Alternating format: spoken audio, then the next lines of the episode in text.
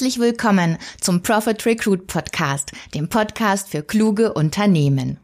Mein Name ist Bianca Traber und hier dreht sich alles darum, wie HR Profit macht. Damit das mit Leichtigkeit gelingt, bekommen Sie hier neue Impulse, Fachbeiträge und Interviews aus der Praxis für die Praxis. Und los geht's!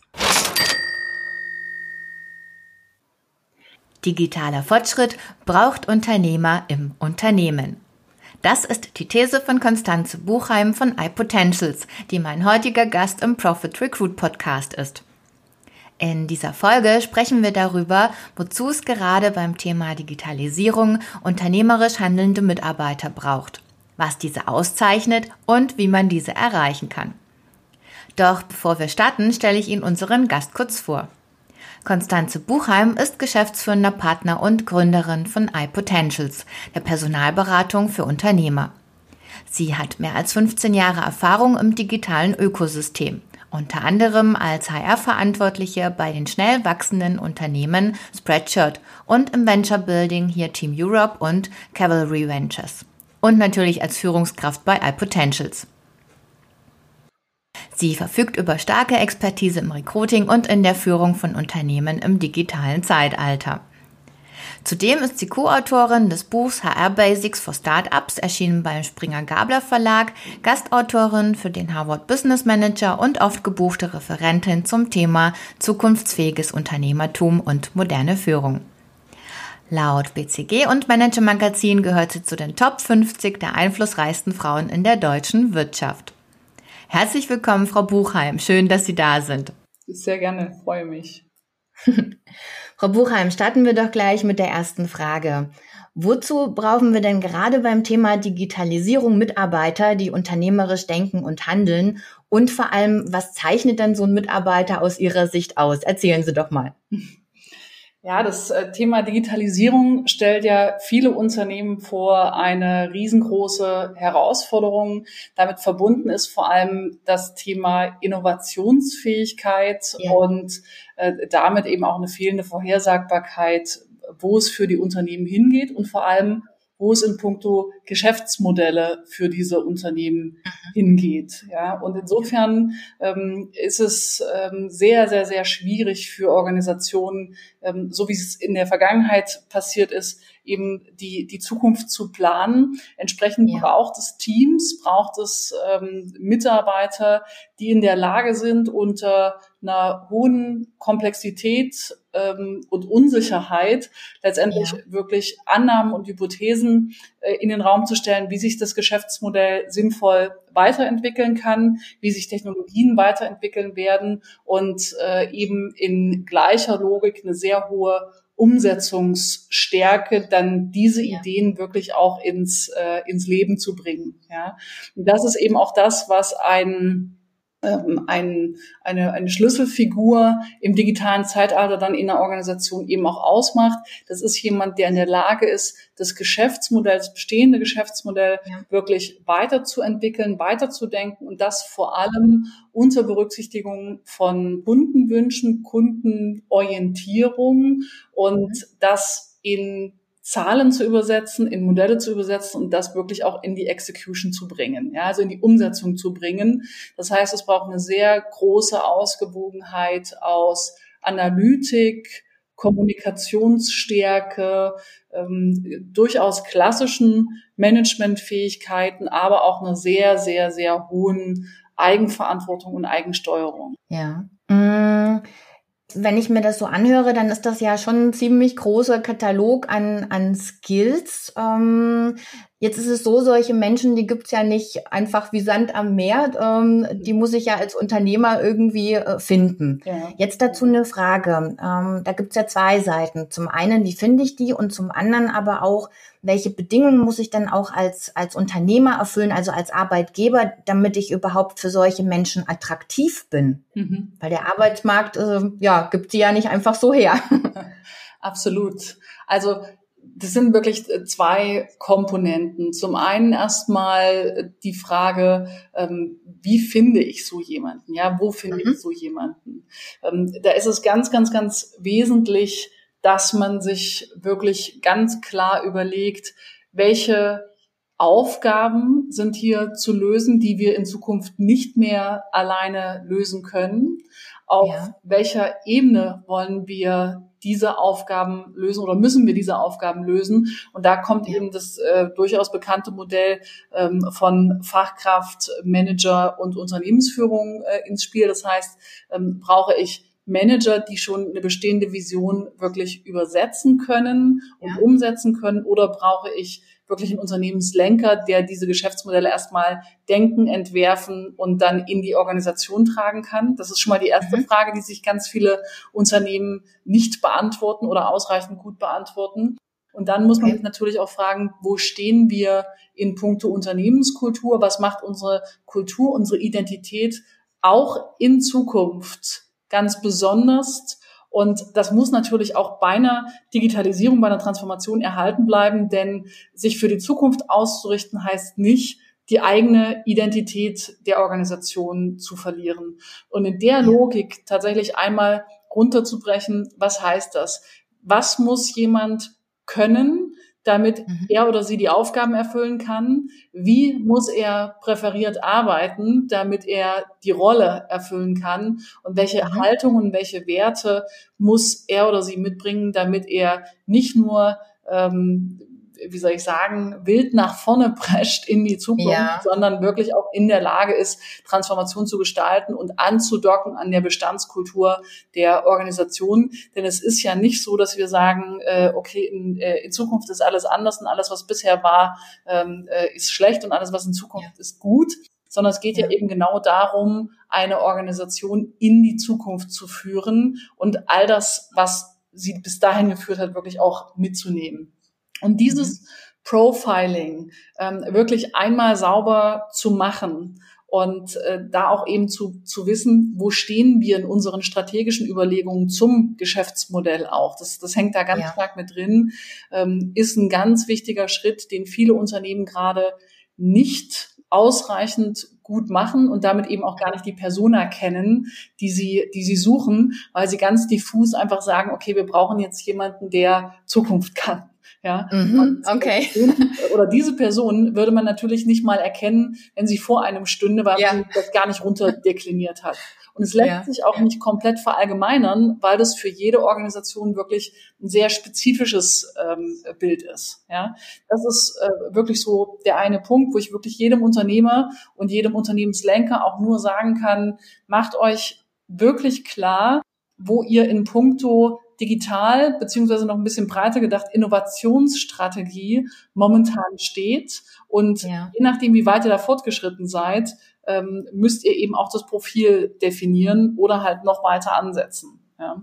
ja. Ähm, also noch, noch eher an der Strategie ansetzen. Das ist so der eine, der eine Punkt. Ähm, und wenn man dann eine sehr runde, klare Rolle formuliert hat und die eben auch in der richtigen Sprache der Persona formuliert, die man ansprechen will. Und da spricht man eben sehr verantwortungsvolle, äh, nach Gestaltung drängende Menschen an. Ja, also muss man entsprechend auch eine Sprache wählen, die das, äh, die das zulässt und in die relevanten Netzwerke diese Informationen streuen, ähm, ohne. Plattitüden, ohne zu sagen, hey, bei uns gibt's das frische Obst und den Kicker. Ja, ja oh Gott. Ja. Das ist nicht der Grund, warum ein unternehmerisch äh, denkender Mensch in so eine Organisation kommt, sondern ja. ähm, die, das, was wirklich eben attraktiv ist, was so eine Organisation attraktiv macht, ist die ganz spezifische Herausforderung, die es zu lösen gilt. Ja? ja. Und insofern ist es ganz, ganz, ganz wichtig im, im Recruiting und in der Kommunikation, die während des Recruitings stattfindet, die Herausforderung ziemlich dezidiert und auch klar und, und detailliert zu beschreiben, damit der andere sich ein Bild machen kann und auch verstehen kann, okay, was kann ich da beeinflussen? Wie viel kann ich da beeinflussen? Wie viel kann ja. ich gestalten? Wenn man diese ja. Kommunikationsleistung sehr gut macht, ja, und dann in die richtigen Netzwerke geht, die man ja benennen kann, weil man das Profiling gut gemacht hat, dann ist, ist das schon die, äh, die halbe Miete, ja. Ja. Okay. Die andere, die, die andere Hälfte der genau. Miete. Genau, Logik, ja, ist natürlich ähm, letztendlich ziemlich genau äh, zu sagen, ähm, und sich genau zu hinterfragen in puncto Kultur. Also aktuelle. Führungsprinzipien vor allem, die gelten. Ja? Das heißt, wie führe ich aktuell und lässt die Führung, die wir in der Organisation praktizieren, mit dem bestehenden Leadership-Team, mit dem bestehenden Management-Team, lässt die überhaupt zu, dass jemand ja. reinkommt, der ja. gestalten möchte? Ja, ja, lässt die zu, dass ich Eigenverantwortung an jemanden übertrage oder schreibe ja. ich das nur auf meine Stellenanzeigen und sage, du kannst hier gestalterisch aktiv werden und ja. äh, die, die Realität sieht dann anders aus. Ja?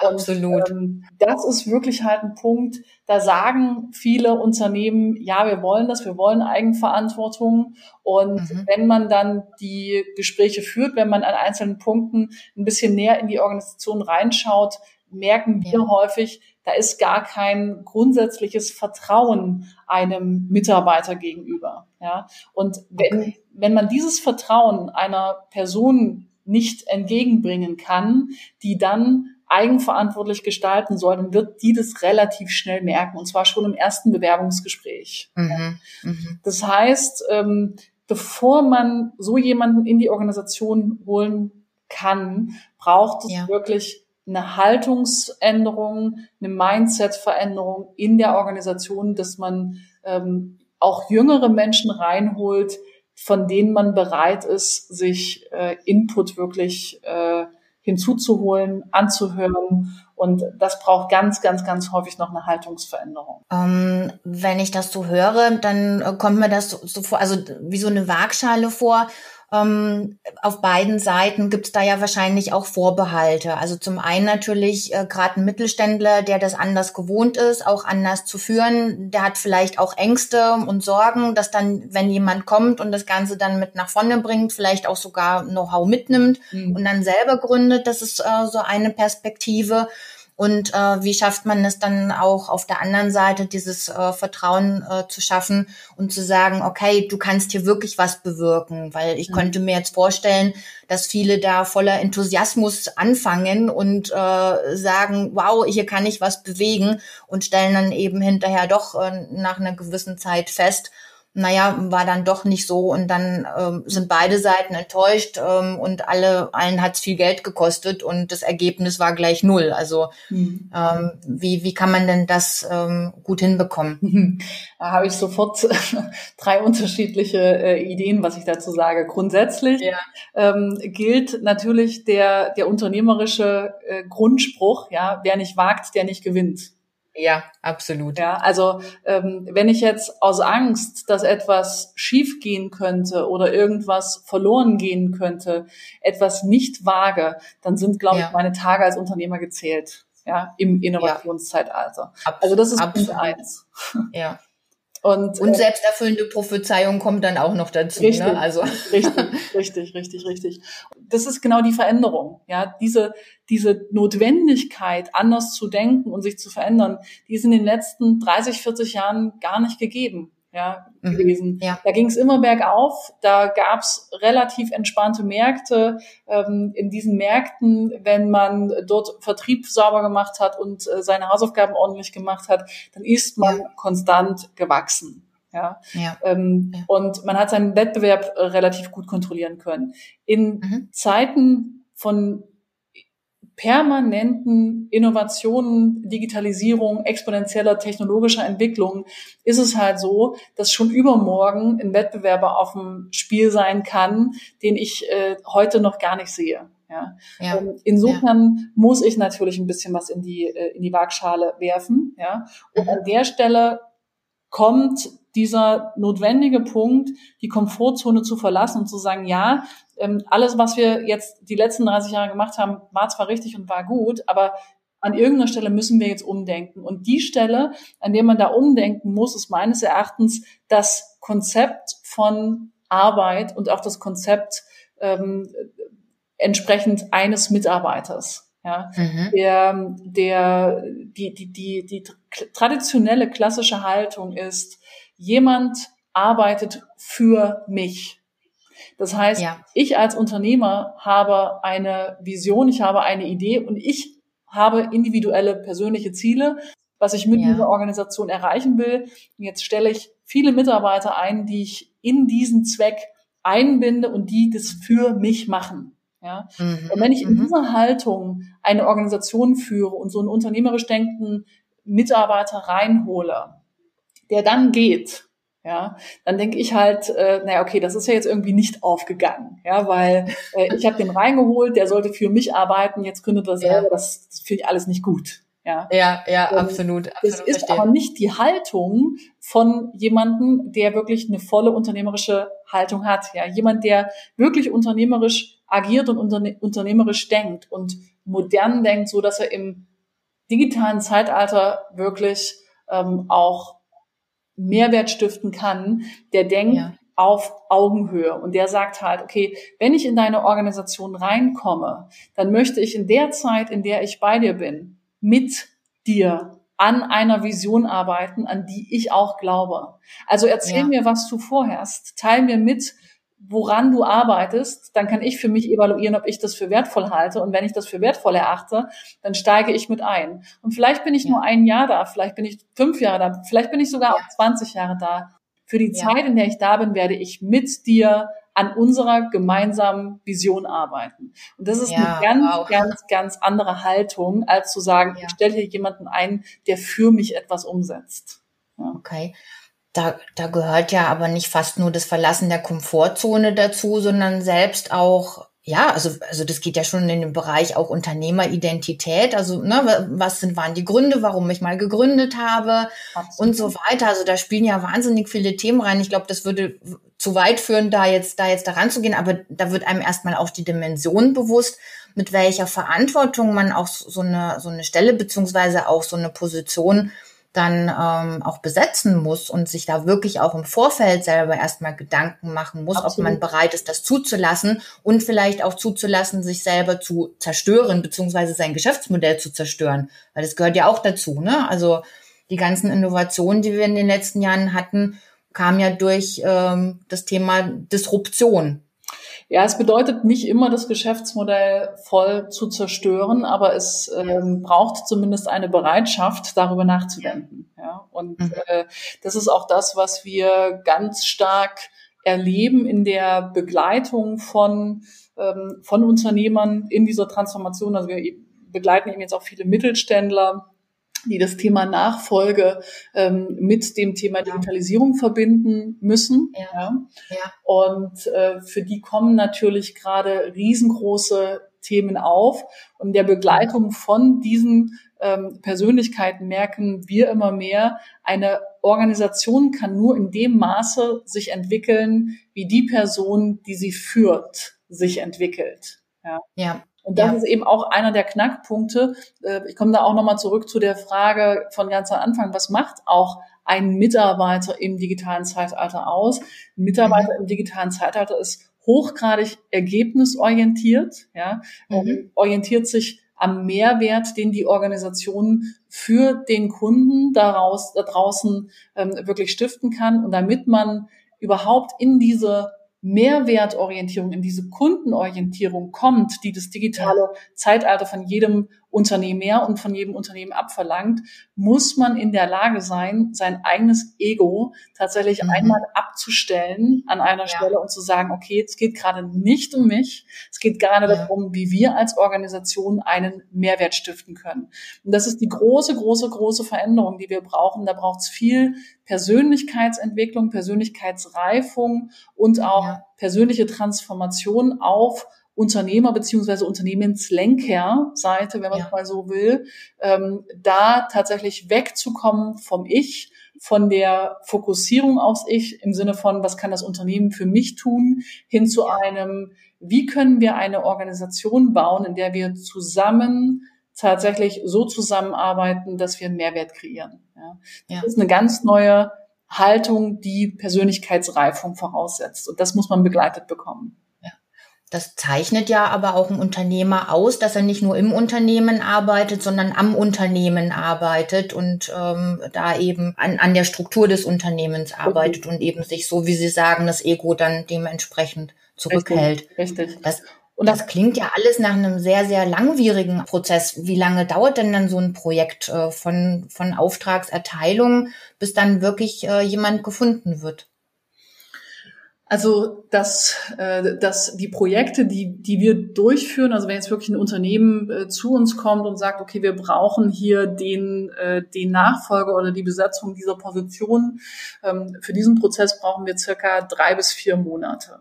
Ja. Mhm. In mhm. aller Regel geht dem Ganzen aber schon mindestens ein, also mindestens ein halbes Jahr Überlegung auf Unternehmensseite voraus. Mhm. Und äh, wenn die Person dann auch gefunden ist, ähm, ja. braucht es auch noch mal drei bis sechs Monate, bis die Person starten kann und sich eingearbeitet hat in, äh, in die neue Aufgabe. Das heißt, man braucht mindestens ein Jahr, um überhaupt ja. wirklich ähm, eine neue Person in die Organisation zu holen, die dann auch anfangen kann zu arbeiten. Und da fängt ja dann die eigentliche Transformation erst an. Ja. Mhm. Ich hatte jetzt gerade so einen äh, ganz ähm, äh, ganz interessanten Fall. Mit dem, mit dem Kunden habe ich gerade heute Morgen erst wieder äh, telefoniert.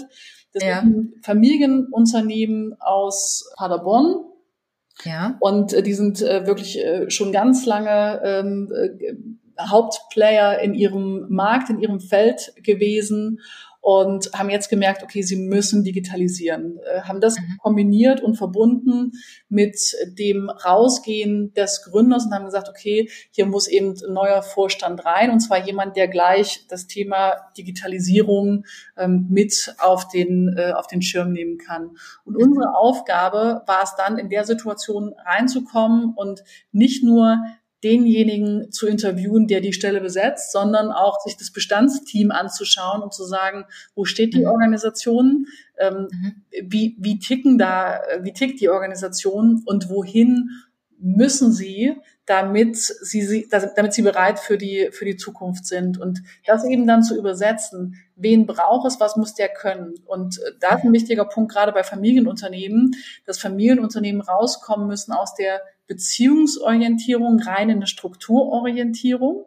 Dass es aber niemand ist, der dann Struktur über alles setzt, sondern der ähm, in der Lage ist, Strukturorientierung nur als Mittel zum Zweck zu, einzusetzen, um dann auf der Struktur wirklich den Mitarbeitern Eigenverantwortung zu geben. Ja. Und das haben wir dann äh, gemacht. Derjenige ist jetzt ein knappes Jahr da und ich habe jetzt heute Morgen gerade nochmal mit dem Unternehmer telefoniert, der, äh, der jetzt als zweiter Vorstand äh, noch drin ist. Wir haben mhm. äh, zusammen an einem äh, Persönlichkeitsentwicklungsaspekt äh, zusammen gearbeitet und haben da genau auch über das Thema Eigenverantwortung gesprochen. Ja. Da habe ich zum Beispiel ja. auch gemerkt, da ist noch so eine ganz ähm, ursprüngliche Idee von Fürsorge für den Mitarbeiter. Ja, ich habe mhm. Fürsorgepflicht für den Mitarbeiter als Idee mhm. und als Wert äh, drin. Das ist auch natürlich ein ganz löblicher Wert, ja, und ja. auch ein ganz traditioneller, klassischer deutscher Wert. Aber wenn ich davon ausgehe, dass ein Mitarbeiter meine Fürsorge braucht, und ja. gleichzeitig Eigenverantwortung als, ähm, als Instrument, als Kultur, als Wert ausrufe, der uns in die ja. Zukunft trägt, weil nur Eigenverantwortung uns Schnelligkeit in den Entscheidungen und Umsetzungen bringt, dann kriege ich natürlich einen Zielkonflikt, einen Wertekonflikt. Ja. ja. Ja, Und da zeigt sich eben auch Haltung. Und da haben wir in unserem Gespräch gerade heute dann so debattiert, ähm, wer braucht denn Fürsorge? Ja. Und da sagt Spannende er, Frage. Naja, die, die jungen Mitarbeiter, die brauchen schon noch meine Fürsorge, aber, und denen bin ich es auch bereit zu geben, aber den Älteren bin ich es eigentlich nicht bereit zu geben, weil die müssten das ja kennen. dann habe ich gesagt, ja. du, das kann aber auch genauso sein, dass ein 58-Jähriger dir gegenüber sitzt, dem du nicht bereit bist, deine Fürsorge zu geben, deine, deine Anleitung zu geben, der sie ja. aber braucht, weil er gar nicht gelernt hat, Verantwortung zu übernehmen und mit Eigenverantwortung umzugehen.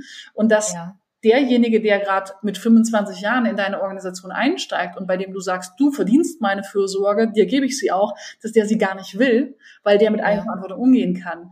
Und das braucht ja. wirklich in der Logik ein Umdenken im Führungsstil. Letztendlich nicht nur zu sagen, hey, das Prinzip ist, jung bekommt Fürsorge und alt muss funktionieren, sondern mhm. letztendlich sich zu fragen, welche meiner Mitarbeiter können in welchem Rahmen mit Verantwortung und dann auch mit Eigenverantwortung umgehen. Wer kann damit umgehen? Wer will damit, damit umgehen? und auch ja. nur denen, die es können und wollen. Und das ist halt so die Definition von Intrapreneur und unternehmerischen Mitarbeiter. Mhm, mhm, auch nur denen wirklich diesen großen Verantwortungsspielraum zu geben, denn jedem anderen, dem ich sie gebe und der sie nicht nehmen kann oder nicht nehmen will, ja, ja. den überfordere ich einfach nur maßlos und treibe ja. ihn, wenn ich da zu viel Verantwortung gebe, unabhängig vom Alter. Und das ist das Neue, ist, egal wie alt jemand ist, ja, ja. Ähm, dann treibe ich denjenigen wirklich ähm, bis in den Burnout, weil der oder diejenige nicht gelernt hat, mit der Verantwortung, mit dem Raum umzugehen. Wow. Es geht sich, wie man sieht, recht viel um das, äh, um den Aspekt Eigenverantwortung, ja, und, ähm, ja. Äh, und, und daran gekoppelt ist natürlich dann auch der Führungsstil, der vertrauensbasierte Führungsstil, der, und ich schließe den Kreis, attraktiv ist für den unternehmerischen Kandidaten. Ja. ja. Und ja. damit ich halt ähm, diese Signale setzen kann, damit ich sagen kann, hey, ich möchte dir die Verantwortung geben, muss ich mhm. als Unternehmenslenker, als, als äh, wie soll ich sagen, Impulsgeber der, der Führungskultur einer Organisation eben auch verstehen, was diese Eigenverantwortung fürs Recruiting bedeutet. Ja. ja. Ähm, und wie ich mir die Teams zusammenstelle. Wenn ich selbst sehr eigenverantwortlich führen will, was die meisten Unternehmer tatsächlich tun wollen, ja, ja. dann kann ich mir sehr bewusst ein Team zusammenstellen und kann als Aspekt, den ich rekrutiere, nicht die Fachlichkeit hervorheben, sondern eben diese Fähigkeit, eigenverantwortlich Dinge zu lösen. Dann schaue ich mir einfach nur an, hat er die Analytik oder hat er oder sie die Analytik dafür, ja. ähm, da die richtigen Ableitungen zu treffen und Entscheidungen zu treffen? Hat der oder ja. diejenige die Kommunikationsfähigkeiten und die Empathie, um die anderen mitzunehmen und hat er den Mut, um es wirklich dann umzusetzen. Ja, diese ja. Sachen schaue ich mir an und darauf rekrutiere ich. Und wenn ich mir so ein Team zusammengestellt habe, dann kann ich natürlich auch als Führungskraft sagen, okay, liebe Leute, hier ist euer Rahmen, hier sind die Aufgaben, hier ist meine Idee oder hier lasst uns zusammen drüber nachdenken, was unsere Idee ist. Go. Ja. ja. Wenn ich aber ein Bestandsteam habe, das eben nicht darauf rekrutiert ist, wo ich nicht weiß, wer möchte wie viel Verantwortung überhaupt übernehmen, wer kann wie viel übernehmen, ist es meine mhm. Aufgabe als Führungskraft, das erstmal rauszufinden. Und dann kann ich natürlich nur begrenzt dieses Bestandsteam verändern und muss einfach schauen, okay, wen habe ich da sitzen und wie muss ich reagieren? Und da kommt es dann halt darauf an, als Führungskraft drauf zu reagieren und zu sagen, okay, ich würde gerne eigenverantwortlich führen, aber es geht gerade nicht. Ja. ja. Wie muss ja. ich mich darauf anpassen? Wie muss ich mich äh, umstellen? Und diese adaptive, adaptive Führung, die ist eben auch nur möglich, wenn ich da mit einem möglichst kleinen Ego und einer hohen Mehrwert und äh, äh, Ergebnisorientierung tatsächlich ja. handle als Führungskraft. Das, das bedeutet, wenn ich das mal so zusammenfassen darf, wie ich das verstanden habe, reicht es eben nicht nur aus, ähm, unternehmerisch denkend und handelnde Mitarbeiter sich zu wünschen, sondern auch das zu ermöglichen. Also auch den Einflussbereich ähm, zu, zu gewährleisten und auch die Möglichkeit zu geben, entsprechend unternehmerisch zu handeln. Genau. Weil nur denken äh, reicht ja nicht. Äh, ich will ja am Ende des Tages auch Ergebnisse haben und die müssen ja dann, dann auch möglich gemacht werden. So inwieweit, inwieweit spielt denn da bei der Rekrutierung die Attraktivität als Arbeitgeber ähm, eine Rolle, zum Beispiel auch was die Produkte angeht. Also Sie haben das ja vorhin so richtig erwähnt. Ähm, ich kenne das eben auch noch so aus den letzten Jahren mit dem Kicker und so weiter und dem Obstkorb. Äh, ja, brauchen wir, glaube ich, jetzt an der Stelle nicht drüber zu reden, äh, was das bringt. Ähm, wie, wie wichtig ist denn auch das Thema innovative Produkte oder auch Image des, des, des Arbeitgebers, dass mhm. dann auch so jemand angezogen wird? Also was sind denn da die Faktoren? Was muss ich als Arbeitgeber anbieten, damit so jemand zu mir kommt, außer dass ich sage, okay, ich will das, ich habe die Rahmenbedingungen gesetzt und ich mache das möglich. Was, was spielen da noch für Faktoren eine Rolle? Könnte ich natürlich eine abendfüllende Antwort geben. okay.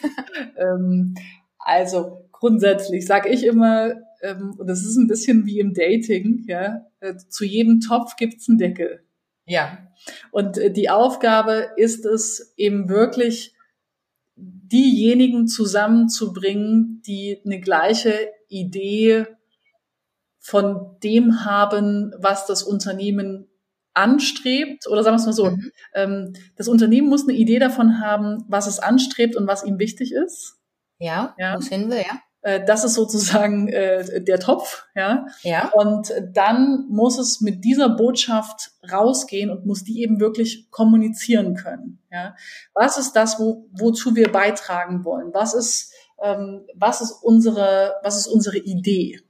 Mhm. Und ähm, wie wird unser Umfeld, wie verändern wir unser Umfeld dadurch, dass wir unseren Job ordentlich machen. Ja? Mhm. Und wenn man das gut kommuniziert, wenn man das übersetzt bekommt, und ich rede hier halt nicht von äh, irgendwelchen größenwahnsinnigen Visionen, die man sich äh, als äh, Claim auf die Website packt, sondern ja. ähm, einfach, ja. wie Sie es vorhin sagten, die Identität des Unternehmens, ja, dass man mhm. einfach darüber bewusst sein muss, warum gibt's uns und warum ist es wertvoll, ja. dass es uns gibt. Und das muss man sagen können.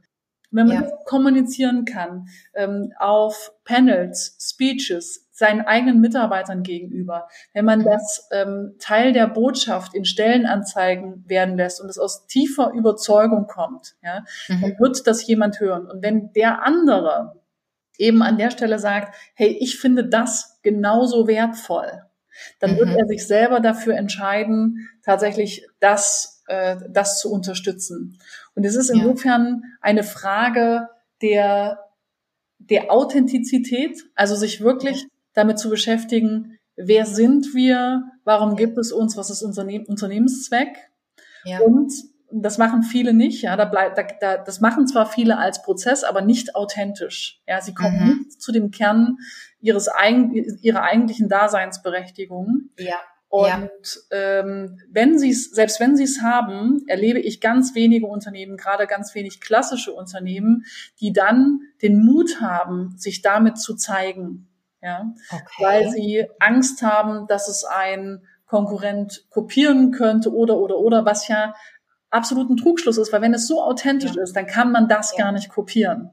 Ja, ja absolut, absolut. Und, ähm, wir haben es eben auch nicht gelernt, sich, das ist ein deutsches Problem, haben es nicht gelernt, sich zu vermarkten. Ja, also dann auch zu sagen, hey, mhm. das sind wir, dafür stehen wir und äh, wenn du das und das und das und das hast, dann sprich mit uns, dann passt du zu uns. Und das ist eben nicht das das, das Außensignal, also die, der, der grüne Apfel oder der Kicker, und darauf wird es ja. häufig reduziert, sondern das ist ja. zum Beispiel der Glaube an einen gemeinsamen bestimmten Wert.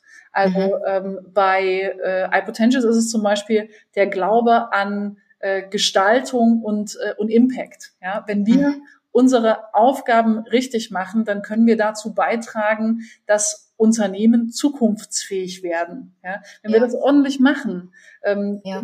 wenn das jemand für wertvoll erachtet, ja, dann, dann, wird er zu uns kommen, weil er unsere Überzeugung an dem Punkt spüren wird. Und das Absolut. muss diese, diese Logik sein, die da, äh, die da spielt.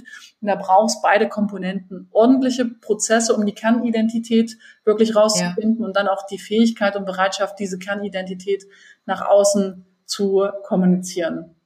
Ja. Ich weiß gar nicht, ob das so in Gänze die, äh, die nee, nee, nee beantwortet es noch nicht. Ja, die, die, die zweite Sache, ich weiß noch, ähm, ein Aspekt, ja, warum kommt denn dann jemand und was ist das, was dann wirklich äh, überzeugt und brauchst dafür wirklich ein innovatives Produkt? Das war ja noch so Teil der Frage. Genau, richtig, genau, und, wie weit das eine Rolle spielt. Ja. Genau. Natürlich äh, ist es so, dass ähm, tendenziell sehr innovative Produkte auch einen sehr, sehr, sehr hohen Zulauf haben. Ja. Mhm. Ähm, das ist aber nicht zwangsläufig gut, ja, sondern es geht eben, wie ich jetzt schon die ganze Zeit auch erläutert habe, es geht darum, die Person zu finden, die nicht nur fachlich, sondern eben auch persönlich und kulturell richtig gut ja. passt. Ja? ja. Und das kriege ich nicht zwangsläufig darüber hin, dass ich viele Bewerbungen habe oder dass ich viele Interessenten habe, sondern mhm. dass ich eben in meiner Kommunikation diese Klarheit hinbekomme ja. meiner Identität. Und dann habe ich Absolut. lieber sehr wenige, sehr gute ähm, ja. Kandidaten oder Kandidatinnen, die sich für mich interessieren, als ja. wirklich hochgradig ähm, überrannt zu werden. Und ja. ähm, es gibt so viele unterschiedliche Lebenssituationen von Kandidaten und Kandidatinnen. Ja, ähm, man muss nur an den richtigen Stellen, an den richtigen Kanälen über die richtigen Botschaften dann gehen, die auch ja. die Persona ansprechen, die ich mir am, am, am Anfang überlegt habe. Ähm, Dann findet man die oder denjenigen schon und dann ist das Produkt zweitrangig. Es geht viel mehr im Sinne von Simon Sinek, falls der bekannt ist. Es geht nicht ja, ja, um, ja. es geht nicht um das, ja, es geht nicht um das What we sell. Es geht ja. immer um das Why do we sell it? Ja. Ja. ja. Und das Dieses Why muss man kennen. Ja, das ist ja schon fast ein Schlusswort und auch, äh, glaube ich, mit, mit äh, der größte Mehrwert an äh, unsere Zuhörerinnen und Zuhörer, sich darüber wirklich nochmal Gedanken zu machen. Und äh, Frau Buchheim, eine Frage, wenn jemand mehr über das Thema erfahren möchte und auch vor allem ihre Expertise nutzen möchte im Finden genau solcher Kandidaten und vor allem auch in dem Prozess vorher, wie kann man sie denn erreichen? Grundsätzlich äh, bin ich natürlich und sind wir äh, auf allen Online-Kanälen zu finden. Das heißt, ähm, auf LinkedIn äh, und Xing gerne einfach äh, Konstanze Buchheim äh, eingeben oder iPotentials findet man äh, alle Mitarbeiter gerne eine, eine Nachricht schreiben oder äh, ansonsten eine E-Mail schreiben, äh, konstanze.buchheim.e-potentials.de oder sonst ja. äh, einfach über die Website uns kontaktieren. Wir sind äh, eigentlich über, über alle Kanäle sehr gut zu erreichen. Ja, auf jeden Fall. Und auch in den Vorträgen und auf YouTube und in Podcasts und so weiter. Genau, genau, Prima. Ich werde auf jeden Fall nochmal die Kontaktdaten in die Shownotes mitpacken und bedanke mich nochmal herzlich für dieses, ja, wirklich tolle Interview auch und äh, die vielen Tipps, äh, die es so, glaube ich, auch nicht gegoogelt gibt. Äh, das finde ich immer wichtig. Ich denke mal, Wissen kann man, kann man googeln, ähm, solche Erfahrungsschätze wie Sie gerade äh, mitgegeben haben, definitiv nicht. Und herzlichen Dank dafür. Das freut mich. Hat Spaß gemacht. Dankeschön. Danke, mir auch. Liebe Zuhörerinnen und Zuhörer, Sie haben Wünsche, Anregungen, Feedback oder eine Empfehlung zum Podcast oder zu dieser Folge, dann schreiben Sie mir eine Mail an gamechanger@diemehrwertfabrik.de. Wenn Sie selbst Ihre Expertise rund um eine profitable HR weitergeben möchten, dann buchen Sie ein Vorgespräch über die Webseite www.diemehrwertfabrik.de slash podcast. Ich freue mich auf Sie und ich wünsche Ihnen bis dahin eine schöne und produktive Zeit. Bis zum nächsten Mal.